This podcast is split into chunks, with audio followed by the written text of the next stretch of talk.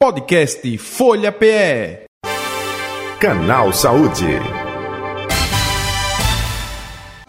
Muito bem, Canal Saúde de hoje, falando, trazendo esclarecimento, orientação sobre festas de fim de ano, queima de fogos de artifício, Réveillon, festividades, mas traz problemas, né?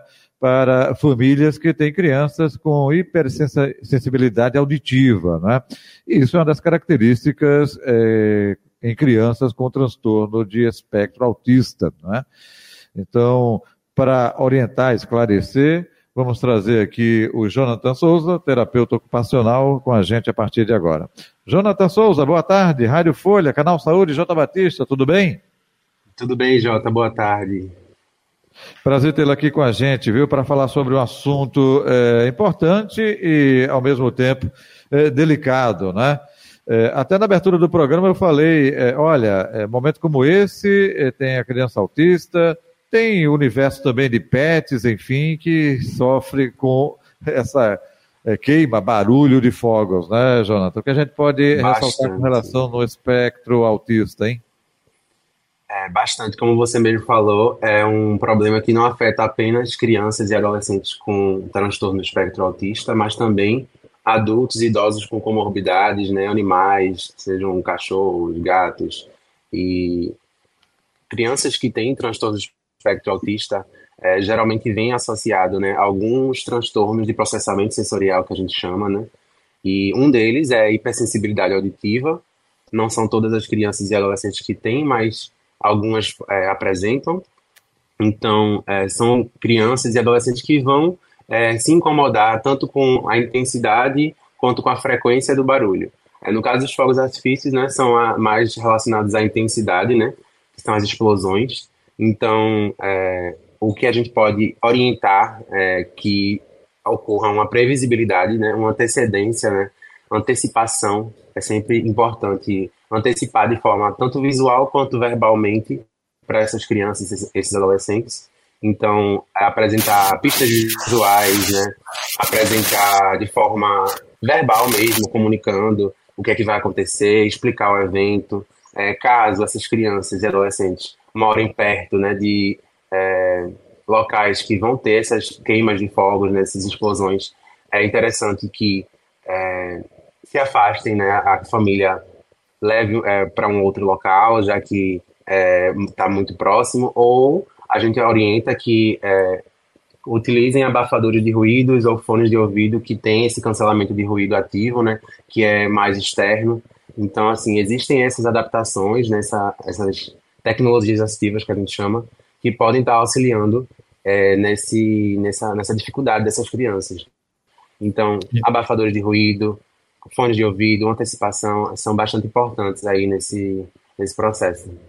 O, o Jonathan, até aproveitando, porque é, a criança autista, é, quando tem muito barulho, né, é, fogos, enfim, mas não somente fogos, som alto, meu Deus do céu, infinidade, é, é, até confusão, né? Discussão dentro de casa, é, elas ficam agitadas, né? colocam até as mãozinhas às vezes no ouvido e fica. É, uma crise que, que sofre mesmo, né, Jonathan? ela passa por um processo de crise, não é isso? Exatamente. É, o, como eu falei, a intensidade e a frequência do barulho elas podem estar causando essa crise sensorial, né?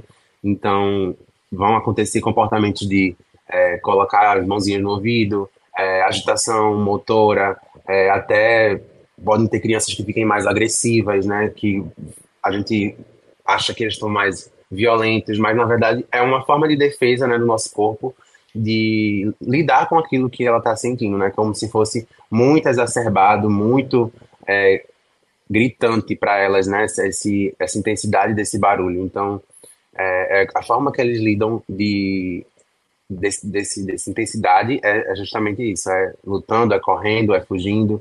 Então, assim, o ideal é que é, essas crianças tenham um acompanhamento, principalmente com o terapeuta ocupacional que tem especialidade, né, integração sensorial, né, que a gente lida com isso, a gente estuda com isso. Então, a gente sabe o, o que orientar para essas famílias, para essas crianças, né? É interessante que, que eles tenham essa, esse acompanhamento. Perfeito. É, e um detalhe é o seguinte: quem tem já experiências de anos anteriores já sabe o procedimento, não é? essa orientação passada por você. É, quem não tem, quem é, é, é justamente é, mãe de primeira viagem, pai de primeira viagem, é? que já percebe isso do filho, é, mais complicado é, é, recomendado, se possível, até mesmo tirar uh, uh, do local, enfim. Se bem que no momento de Réveillon a gente sabe que fogos acontecem em vários locais, né? Tem Isso. os grandes, é, é, as festividades, mas tem também no interior, enfim, é, é, situações como essa, né? É, como é orientado aí, depende de cada caso, se tem parentes no lugar mais afastado, é recomendado ir para casa desse parente ou não, Exatamente, Jota. É, o ideal é que os fogos de artifício eles fossem apenas de forma visual, né? No Perfeito. mundo ideal, aí a gente, daqui a um futuro próximo, a gente espera que os fogos de artifício eles sejam apenas visuais, né? Porque, como eu falei no começo, incomoda bastante não apenas crianças e adolescentes com autismo, né?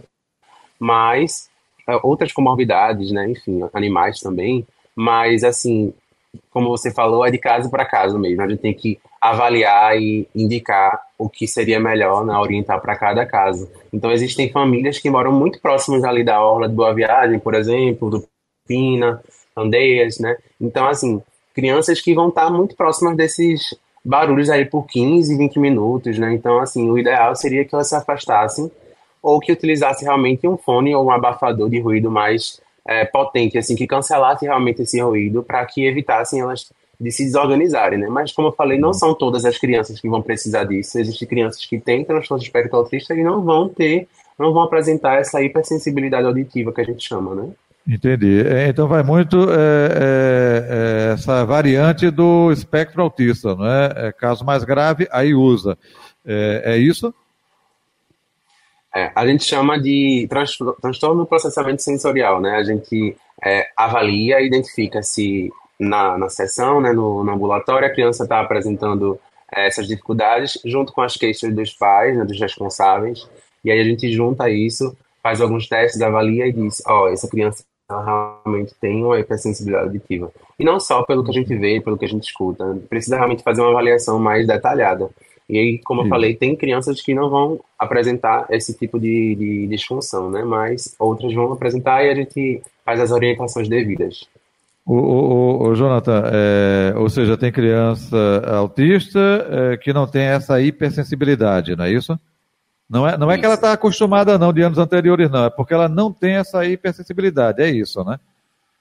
Isso, tem até crianças até que, em, em vez de ser hipersensibilidade, tem uma hipossensibilidade. Então, assim, são crianças que são mais é, desatentas, que você precisa chamar é, o nome delas várias vezes, precisa chamar a atenção delas várias vezes. Então, assim, é como a gente é, fala, né, um espectro. Então, existem níveis de suporte no autismo, né? Então, de acordo com níveis de suporte, elas também vão ter diferentes tipos de transtornos de processamento sensorial, que são as disfunções de integração sensorial.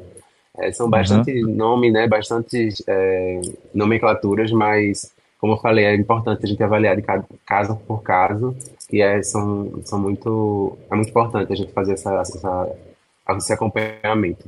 Agora, esse abafador de ruído, enfim, fone, é, é muito variável, tem vários modelos, depende de, de ser é, necessário para aquela necessidade, porque tem criança é, com idade menor, criança já com idade maior, é um pouco disso também, né? Isso, geralmente a gente pede para é, a família é, comprar e aí a gente utiliza no, no ambiente terapêutico e vai fazendo essa aproximação gradativa para que a criança ela vá se acostumando com aquele, aquele instrumento, né, aquele aparelho. E aí a gente vai e, e diz à família, olha, já está apto para utilizar esse abafador de ruído é, ou esse uhum. fone, né? Vai depender. Não é assim apenas, olha, ele precisa, vai comprar qualquer um, não. A gente orienta, a gente pesquisa, a gente mostra os, os valores mais acessíveis, os valores mais caros, né, de acordo com a realidade da família. Então, é, existem vários modelos, vários tipos de fones e abafadores, e a gente vai ter que avaliar de, de cada caso mesmo. O, o, o Jonathan, é, Existem é, é, pais que tentam é, é, tirar o, o, filho né, é quase para um isolamento, um quarto, enfim, com pouco barulho, bota música mais suave, relaxante. Isso é indicado também ou vocês é, é, não aprovam isso? Assim, a gente sempre preza pela inclusão, né? Não é interessante realizar essa segregação né, da, dessas crianças do, da participação social, que é um, um evento social, né? O, o Réveillon, esse final de ano mas existem crianças que ficam muito desorganizadas, então a gente vai ter que orientar é, de acordo com, com essa necessidade delas. Se a gente sabe que a criança ela não vai aguentar, não está é, preparada para aquilo, mesmo com o fone, mesmo com o abafador, então a gente vai orientar que ela se afaste nesse momento e aí vai trabalhando isso para que no próximo ano, por exemplo, ela consiga estar participando de um, uma queima de fogos com fone de ouvido, que é o que a gente espera que, que aconteça, né? que é a inclusão social dessas crianças e adolescentes. Perfeito. A partir desse ponto que você falou aí, tem eh, clientes, tem eh, pessoas que vocês conseguiram fazer isso? Ou seja, opa, 2022, é, é 2021, enfim, é, ou no passado tinha maior dificuldade, tinha essa crise hoje em dia se adaptou, se socializou, não é, com familiares, com outras crianças e não consegue ter mais essa crise. Ou seja, o barulho, a, a hipersensibilidade ainda existe, mas isso foi trabalhado. Acontece casos como esse? Acontece, isso. Jonathan? Exatamente, Jota. É uma, uma coisa que eles sempre vão existir, são, sempre vão ter, né? Sempre vão apresentar. É a disfunção de integração sensorial, né? Que é essa hipersensibilidade, sempre vai estar com eles. O que a gente faz na, na terapia de integração sensorial é justamente com esses estímulos inibitórios é, facilitar para que a criança consiga lidar com todos esses estímulos ao mesmo tempo. Então, a gente vai estar utilizando dentro da terapia ali no brincar é, alguns estímulos auditivos para que ela vá, é, a gente fala de habituando né, esses sons uhum. e aí aproximando do, do abafador, aproximando do fone.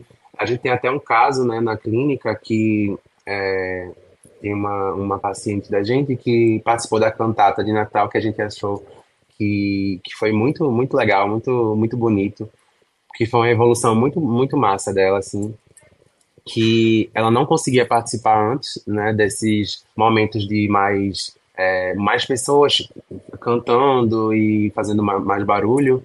E nesse nesse Natal ela conseguiu, então assim é, na, na terapia a gente consegue ver bastante evolução, assim, muitas crianças tendo evoluções. Entendi. Agora você falou dessa terapia do brincar. Opa, é, a gente está aí há três dias e algumas horas para o Réveillon. Está muito em cima. Quem não faz isso, enfim, é, é, vai ter é, é, dificuldade. Essa terapia que você falou, é, demora o quê? Meses? já vem se preparando já há muito tempo? isso também depende de cada caso, Jonathan?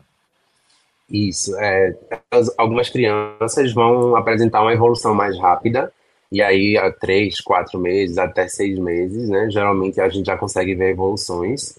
E existem outras crianças que vão demorar mais um pouco. Então, assim, um ano, um ano e meio, depende realmente de cada caso, mas também não é uma, uma coisa muito rápida, né? A gente precisa estar numa constância, né? De semanalmente, algumas sessões, para que ela consiga é, se adaptar. Ô, ô, Jonathan, então no mínimo aí passou alguns meses para essa adaptação, não é isso? Uns três meses aproximadamente, é isso?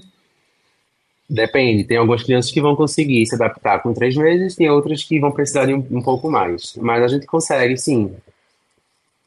Isso, cada caso é um caso, mais uma vez ressaltando. Ok. Isso. Jonathan Souza, estamos chegando ao final aqui do nosso canal Saúde, da nossa entrevista. Você quer acrescentar algo? Fique à vontade, por favor, sobre o tema, sobre o assunto. Sobre o assunto assunto, acho que é importante, como eu falei no início, é a gente sempre procurar quem tem uma especialização nisso, né? Porque a gente está vendo muitos casos aí de orientações é, indevidas, né? Que a gente chama. Então, assim, eu, eu sempre prezo, né? A gente sempre preza porque a gente é, que, que se especializou nesse tema, né? Que então que essas crianças e adolescentes sejam acompanhadas por terapeutas ocupacionais, com especialização em integração sensorial e que, se não for o caso, né, dependendo da realidade de cada uma, que procure ao máximo informações também é, é, com outros profissionais, mas que tenha na internet, e mais que Perfeito. busque Jonathan... é, uma, o melhor, a melhor assistência da criança. Perfeito. Jonathan Souza, onde encontrá-lo nas redes sociais ou telefone? Fique à vontade. Nas redes sociais, meu nome está jonathansouza.to, é, Instagram, e, e, é isso. Eu queria agradecer a oportunidade novamente, agradecer a você, Jota, a Folha e a Clínica Ninho também, pela oportunidade de estar aqui compartilhando com vocês e contribuindo para todo mundo. Jonathan Souza, feliz 2024, viu? Para você, toda a sua família, enfim.